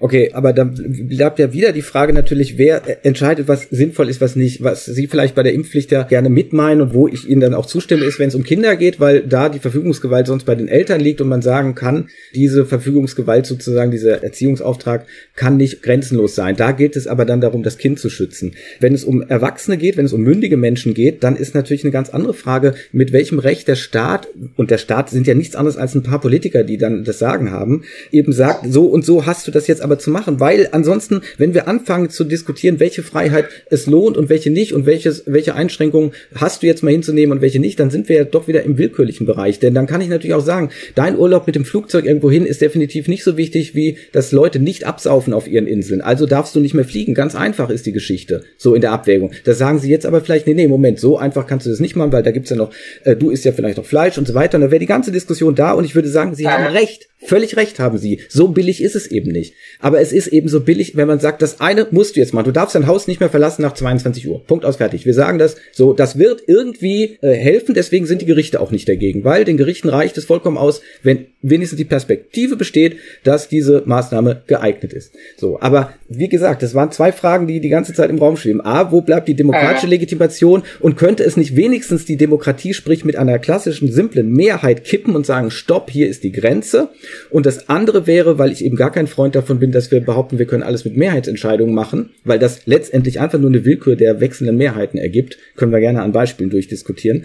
Der andere Aspekt ist dann eben, wie wichtig ist die Freiheit und äh, wie sehr ist sie nicht verhandelbar? Also es ist ja schon komisch, dass dann eigentlich nur noch so ein Heribert Prantl blieb, der gesagt hat, Leute, Grundrechte sind nicht dazu da, dass sie sozusagen nach Belieben an- und ausgeschaltet werden können und Grundrechtsträger müssen sich auch nicht rechtfertigen dafür, sondern die sind einfach da, Punkt aus, fertig. Und diese freie Entfaltung der Persönlichkeit, die das Verfassungsgericht bekanntermaßen schon an vielen Stellen äh, eingeschränkt hat oder Einschränkungen akzeptiert hat, muss man sagen, die, wenn sie die jetzt einschränken wollen, dann müsste das aber doch so handhabbar sein, dass eben nicht der Willkür überlassen ist und dass man sich auf ihre Kurzzeitdiktatur auch einlassen mag. Ja, äh, das Problem äh, bei dieser Pandemie ist einfach, dass du es da mit einem Gegner zu tun hast, den kannst du nicht überstimmen oder den kannst du nicht überzeugen. Das Virus überträgt sich, das folgt Naturgesetzen und darauf müssen wir irgendwie reagieren. Ich weiß nicht, wenn du ähm, als Intensivpatient auf der, also ich, ich, ist jetzt irgendwie so doof, dass ich den Holzhammer raushole, aber Hunderttausende haben äh, haben Hunderttausende, ja doch, Hunderttausende haben auf der Intensivstation gelegen. Und wenn du auf der Intensivstation liegst und künstlich beatmet wirst, da ist es auch nicht mehr weit her mit deiner Menschenwürde. Also es ist da bist du dann auch noch ein Haufen Biomasse, der am Leben erhalten äh, werden soll, der möglicherweise im Koma liegt. Und wenn man dann eben auch noch weiß, dass dieser Zustand ein vermeidbarer gewesen wäre, wenn, sag mal, niedrigschwelliger die Einschränkungen wären. Und was ist denn für ein Unterschied? Also, äh, es ist ein Riesenunterschied, ob du künstlich beatmet wirst oder ob du eine Maske trägst oder nicht. Und äh, wenn nun eben alle eine Maske tragen, damit wir eben diesen Zustand Intensivstation so selten wie möglich haben, und diese Masken tragen ja auch nicht, sag mal, über Jahre äh, geht oder, oder ein halbes Leben lang, sondern eben nur einige Monate, dann finde ich das in Ordnung. Also ich finde diese Diskussion um also Grundrechte, also sich, also da, da wird ein, da ist ein Pathos mit äh, immer im Schwange, als ob es zwischen Grundrechtseinschränkungen und eingekerkert werden, also als ob es äh, das, das Gleiche ist. Das ist es aber nicht. Also diese Grundrechtseinschränkungen haben einfach das Ziel, die Gesundheit von vielen, vielen Menschen eben auch zu schützen und vielen, vielen, also Hunderttausenden, das zu ersparen, was Hunderttausende durchmachen mussten, trotz allem, was, was da passiert ist. Ja, aber es bleibt doch trotzdem und, die Frage, ich kann mich dafür offensichtlich ja nicht frei entscheiden und eingekerkert wird ja. Also wir müssen ja jetzt nicht von uns ausgehen. Wir kommen da natürlich sehr locker durch. Aber was ist denn mit denjenigen, die eben in, in Alten- und Pflegeheimen sind und die seit einem Jahr keinen Besuch bekommen haben, die eingesperrt sind auf ihrem Zimmer, die alleine essen müssen und so so weiter und so weiter. Die haben keine Wahl. Die konnten auch nicht vorher unterschreiben, vorab und sagen, hier, wenn ja. sowas kommt, dann möchte ich lieber von meinem Enkel noch infiziert werden und dann schnell an der äh, Lungenembolie sterben oder sonst irgendetwas, als dass ich jetzt hier weiter in meiner Demenz äh, vor mich hin äh, vegetiere und immer mhm. armseliger werde. So, das, das ja. taucht aber einfach alles nicht vor und sie gehen jetzt also darüber diese, hinweg, als ob das so ein bisschen... Wenn diese, äh, wenn diese Wahl, wenn diese Wahl so bestehen würde, dann würde ich tatsächlich sagen, okay, dann soll man sie, dann sollte man diesen Besuch zulassen. Problematisch wird's dann, wenn sich jemand ansteckt und dann die, äh, die Mitbewohner ansteckt. Ja, ich sagte ja vorhin ja, Und ich ja. glaube, dass, also ich glaube, dass mit dieser Begründung, ich weiß jetzt nicht, also wie sachlich, aber das, das ist eine Begründung, die auf mich plausibel wirkt. Die haben sie jetzt nicht so vorgetragen. Ich weiß auch nicht, ob es, ob es so vorgetragen wurde, ob so argumentiert wurde. Und ich fand es haarsträubend, dass äh, das Pflegepersonal in äh, Altenheimen nicht und in Alten- und Pflegeheimen, dass es da keine Impfpflicht gegeben hat, sondern dass es denen eben anheimgestellt wurde, was eben auch bedeutete, dass da ähm, also die die Gruppen mit dem höchsten Risiko, dass die unnötigerweise einem Risiko ausgesetzt wurden, indem sie eben Kontakt zu Menschen hat, die sich nicht immunisiert haben. Und das ist übrigens auch ein, äh, ein schönes Beispiel für, äh, für Freiwilligkeit. Ja, also dass da, man hat es dem Pflegepersonal überlassen, ob sie sich impfen wollen oder nicht. Und das ist keine gute Entscheidung. Ja, also ist vielleicht demokratisch und freiheitlich, aber es ist keine gute Entscheidung. Und wenn wegen dieser Entscheidung sich eben ähm, Alte infiziert haben und also jetzt in, in diesem Jahr und, äh, und erkrankt sind, möglicherweise auch gestorben sind, dann ist das eine Folge dieser falschen Entscheidung. Ja, das, äh, also da würde ich vielleicht von Ihnen auch mal hören, also dass Sie, dass Sie vielleicht auch ein Problem haben mit Freiheit und dass Sie diesen, diesen Freiheit nicht als, äh, als Wert an sich und unbedingt, äh, sondern dass Sie da durchaus sehen, also dass, dass die Forderung nach Freiheit und wenn Sie eben nicht mit ja, also dieses Impfen von Pflegepersonal, wenn, wenn Impfstoffe da sind, ist da eigentlich eine, eine alternativlose Sache. Es ist mit keinem Risiko für Pfleger verbunden oder mit einem sehr geringfügigen Risiko und aber es ist mit einem äh, sehr hohen Risiko äh, für die Insassen verbunden, wenn sie eben mit, äh, mit ungeimpftem Personal zu tun haben. Gut, das ist jetzt ist ja ein Spezialfall, aber das, Sie werfen das jetzt gerade in den Topf nochmal so mit, mit allen Freiheitsrechten. Also wenn man hier sagt, der Arbeitgeber verlangt etwas und das ist eben aus bestimmten Gründen zumutbar oder so weiter, das haben wir natürlich in verschiedensten Formen sowieso schon. Dann muss man eben sonst eine Alternative irgendwo arbeiten oder so. Aber es ist ja nicht so, dass eben, dass man einfach sagen kann, es sind einfach nur die paar Freiheitsrechte, die hier alles durcheinander bringen und ansonsten läuft alles super. Also ich meine, es sind halt auch viele Leute auf den Intensivstationen durch die Behandlung gestorben, ganz bestimmt. Und es läuft da längst nicht alles gut und es wird aber bei uns in einen Topf geschmissen und alles sind Helden und die opfern sich auf und so weiter. Und da wird, es wird so undifferenziert über das Ganze gesprochen, so unwissenschaftlich eben, dass ich da eben immer denke, meine Güte, und jetzt wollen sie noch mehr Diktatur wagen, haben sie geschrieben, wäre das Gebot der Stunde, dass ausgerechnet die Corona-Leugner eine Corona-Diktatur heraufziehen sehen, sollte erst recht Grund sein, sie zu wollen. Die Leugner sind außerstande, die Gefahr durch das Virus einzuschätzen, aber sie ahnen, wie ihr beizukommen ist. Ist das Virus gebannt, kehren wir zurück zur geliebten Normalität. Das ist so ein Kernsatz in ihrem Essay da gewesen. Und da steckt ja eben die gesamte Problematik drin, also über die wir jetzt hier probieren seit einer Stunde irgendwie sozusagen die Konturen da schärfer zu bekommen. Woher kommt diese Diktatur? Wo fällt die vom Himmel? Sie sagen, ist nur für eine gewisse Zeit. Und wer legt eben fest, dass das eine richtig ist und das andere falsch ist? Und um es zuzuspitzen, ähm, weil sie eben sagen, sagen, Van Rayburg Fanboy seien Sie oder zumindest Fan. Wie passt das, eine solche Expertenherrschaft, die, wie ich das mal übersetzen möchte, Ihre Kurzzeitdiktatur, wie passt so etwas mit aleatorischen Verfahren zusammen? Das verstehe ich noch nicht. Weil die aleatorischen Verfahren wollen ja genau das andere. Die wollen immer, dass die Experten die Ratgeber sind, dass die die Inputs geben, dass die alle Alternativen aufzeigen. Da kann es eben beliebigen Widerspruch auch geben zwischen den verschiedensten Wissenschaften und den Lobbygruppen und so weiter. Aber die Entscheidung treffen immer die Ausgelosten und das ist einfach die Bevölkerung repräsentativ. So, und das wollen sie ja nun gerade nicht offensichtlich. Sie wollen gerade, dass durchregiert wird.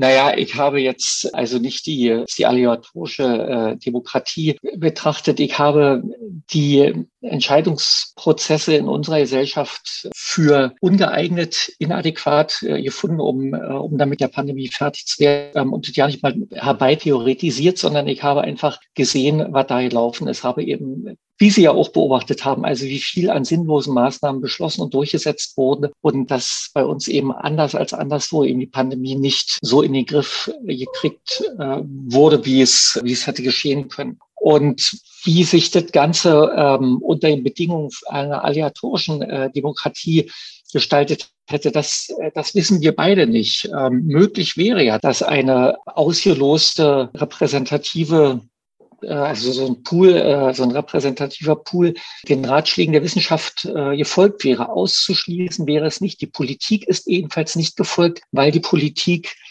ein, ein eigenes Koordinatensystem an, an Rationalität, an Prioritäten und so weiter hat. Ich halte nicht für ausgeschlossen, dass es in einer aleatorischen Demokratie anders laufen würde, aber wir, wir können es beide nicht beweisen. Ja. Meine Gretchenfrage, und da, damit können wir dann auch quasi zum Abschluss kommen, meine Gretchenfrage ist dann eben, wie halten Sie es mit solchen Losversammlungen? Also im Moment ist der Begriff Bürgerversammlung äh, dafür so populär.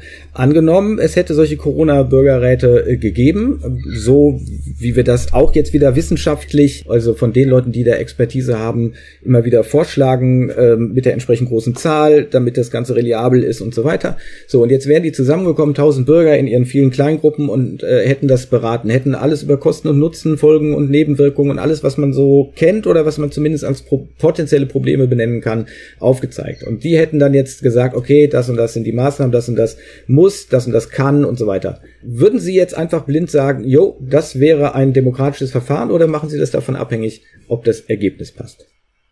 Natürlich, äh, es wäre ein demokratisches Verfahren. Die Frage ist einfach nur, ob es ein effektives Verfahren ist und also ob es die Pandemie eben in den Griff kriegen kann. Die Legitimität des Systems die ergibt sich doch aus seiner Problemlösungskompetenz, ja, oder Problemlösungskapazität. Wenn ein System in der Lage ist, die Daseinsfragen der Menschen zu lösen, dann hat es Legitimität. Wenn es dazu nicht in der Lage ist, dann hat es die nicht. Also wir wären ein bisschen armselig, als wenn wir die Demokratie um ihrer selbst willen, weil wir es in der Schule gelernt haben, dass sie, dass sie so toll ist, wenn wir sie deshalb toll finden würden. Nein, wir äh, wollen auch, dass sie, dass die Demokratie die Probleme unserer Zeit äh, auch lösen kann. Ja, Natürlich gibt es Probleme, die die Politik nicht äh, lösen kann, aber die Probleme, die sie lösen könnte, soll sie bitte lösen. Und wenn sie die nicht lösen kann, dann wenden wir uns davon ab. Und das ist auch das Richtige. Also das kann doch nicht sein, dass wir etwas gut finden, was sich eigentlich äh, gegen uns richtet, was gegen unsere Interessen ist. Mhm. Ja, aber unsere Interessen heißt doch immer, es gibt verschiedene Interessen. Die müssen, wir müssen ja dann irgendwie das dann doch mal zusammenbekommen. Und ich hatte eben vorgeschlagen, ziemlich radikal auf diese Freiheit zu achten und darauf,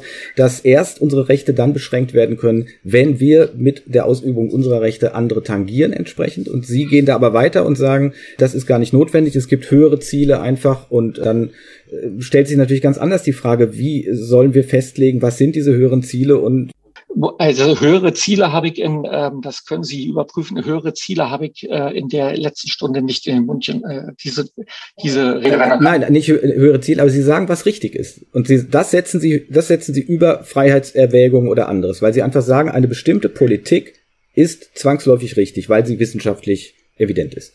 Ähm, ich habe gesagt, dass es unter den Bedingungen der Pandemiebekämpfung, was eben äh, bedeutet, dass die, dass Gesundheit und Leben geschützt werden. Also es sind äh, Stand heute über 90.000 Menschen an der Pandemie gestorben. Ähm, dass das ein Ausnahmezustand bedeutet, das ist klar. Darüber will ich eigentlich nicht diskutieren, glaube, da müssen wir auch nicht, äh, gut, müssen wir nicht diskutieren. Und dass wir uns hier überlegen müssen, wie wir damit umgehen. Und wenn eben ein Charakteristikum dieses Virus ist, dass du als nicht infizierter Mensch nicht erkennen kannst, ob dein Gegenüber eine Gefahr ist, dann äh, kannst, ähm, also, oder du kannst auch ohne, äh, ohne bösen Willen ohne einen bösen Willen zu haben, einem anderen schaden. Und damit das nicht geschieht, sind Einschränkungen der Freiheit vonnöten. Also ich will ja, ich will, ich will ja auch niemand anders äh, anstecken. Und die sicherste Methode, niemand anders anzustecken und selber nicht angesteckt zu werden, aber eben auch um niemand anders anzustecken, wäre eben, dass ich, äh, dass ich mich zu Hause verkrieche. Und dann wäre aber die Verantwortung ganz allein bei mir. Äh, damit aber die Verantwortung nicht allein auf mich abgewälzt wird, ist ein allgemeines äh, Verhalten nötig, also ein ähm, allgemeine Verhaltenseinschränkungen, die jeden betreffen, jeden, der eine Gefahr darstellen könnte. Und wie diese Verhaltenseinschränkungen aussehen, da ist die Wissenschaft am ehesten kompetent, die zu beschreiben. Ja, Sie hatten dieses Gedankenexperiment ja aufgemacht und gesagt, wie ist umzugehen mit so einem Virus, das eben quasi hundertprozentig tödlich ist. So, dann wird man es nicht laufen lassen. Wie ist es, wenn es nur die Hälfte tötet und so weiter. Auch wenn der, äh, wenn im Vergleich mit anderen Viruserkrankungen immer sehr geschmäht sind. Aber das bedeutet doch dann zwangsläufig, dann machen wir das jetzt auch künftig bei jeder Grippesaison und das machen wir überhaupt bei allem und wir machen es bei allen Kinderkrankheiten, bei allem, wo wir feststellen, dass der eine den anderen ansteckt. Oder wer legt jetzt wieder fest, was dann die dramatische Höhe ist oder so? Wir brauchen tatsächlich nicht darüber diskutieren, dass wir jetzt hier eine enorme ja, Zahl ja. haben und dass wir das alles sehen. Aber die Frage ist, wo, wo machen wir das fix? Sie sagen einfach, das äh, erkennt man doch, wenn eben viele Leute sterben. Aber sozusagen, wo? Äh, ja, ähm, die, die Frage tatsächlich, ja, wo ist, ähm, wo ist die Grenze? Also wo, ab welchem Punkt sind bestimmte äh, oder, oder ist eine gewisse Schärfe in den Maßnahmen, sind Freiheitseinschränkungen geboten? Ich, ich weiß es ehrlich gesagt nicht. Also das ist auch eine Frage, die Ethiker beantworten müssten. Ich glaube, es hat viel damit zu tun, wie schutzlos der Einzelne ist. Also wenn du dich als Einzelner schützen kannst, dann denke ich, sind Freiheitseinschränkungen nicht geboten, weil das Nötige kann ja jeder Einzelne machen. Und wenn er das nicht machen will und äh, sich dann eben, also wissentlich dann eben auch in die Gefahr begibt und dann ist es eben, ist vielleicht ein gutes Beispiel AIDS, ja, Kondome schützen. Es war nicht äh, gesetzlich verpflichtend, Kondome zu benutzen, ja. Wenn du eben ungeschützten Verkehr hast, dann weißt du, was dir blüht und ähm, aber, aber es ist eben nicht per Ordre der Mufti eben gesagt worden, dass man mit Kondomverkehr haben muss. Ja, also es ist einfach aufgeklärt worden und dann ist es den Menschen selbst überlassen gewesen. Also ich versuche es ein letztes Mal und abschließend. Gehen wir mal die erste Schockwelle, wo wir sagen, okay, vielleicht wusste wirklich keiner, was laufen soll. Ich widerspreche da auch nach wie vor, weil ich sage, dafür haben wir schließlich den gesamten Zivilschutz, den ganzen Katastrophenschutz. Wir haben ein ganzes Bundesamt dafür. Mit was sollen die denn sonst bitte gerechnet haben? Mit der äh, Landung von Marsmenschen oder wie? Es ist mir immer ein großes Rätsel, mit was man sonst gerechnet haben sollte. Aber lassen wir mal alles gelten. Am Anfang wusste man nicht.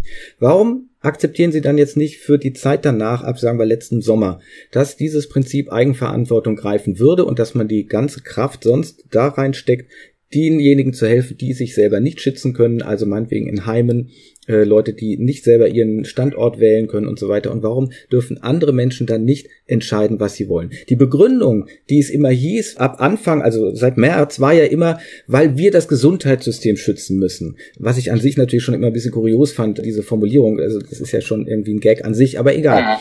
Da würde ich aber ja sogar noch sagen, okay, wenn das wirklich die Geschichte ist, damit wurde immer gespottet, dann warum kann ich denn dann nicht unterschreiben und sagen, alles klar, auf eigenes Risiko jetzt, ja? Auf eigenes Risiko bewege ich mich noch in diesem Land oder überhaupt irgendwo. Und sollte ich schwer krank werden, dann habe ich eben Pech gehabt. Ja, dann komme ich halt bei euch direkt in die Kühlkammer, um es mal zugespitzt zu sagen. So, wo, wo, wo ist das Problem? Warum sagen Sie an der Stelle aber, nee, nee, ich kann mich da nicht alleine genug schützen oder dann habt ich allein die ganze Last zu tragen, wenn ich allein in meiner Bude hocke und die anderen da draußen noch rumlaufen dürfen, dann sollen jetzt alle drin hocken. Das ist doch viel besser und fairer.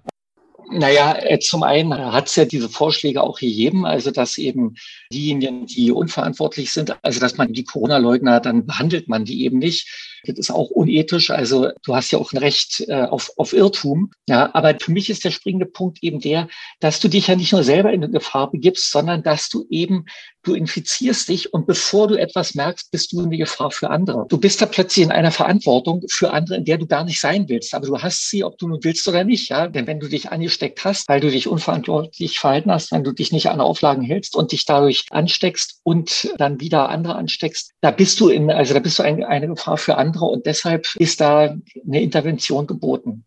Okay, aber was machen wir mit der ganzen Verantwortung, die die Politiker jetzt äh, mit all ihren Entscheidungen ja auf sich geladen haben und die im Prinzip ja auch wissenschaftlich fundiert sind? Also wir wissen natürlich heute noch nicht, welche Langzeitschäden alle gerade durch die Prävention entstanden sind. Was bedeutet es eigentlich, um wieder ein simples Beispiel zu nennen, wenn Kindern ein Jahr Entwicklung fehlt, Entwicklung ihres Immunsystems, Sozialverhalten, ganz vieles und so weiter.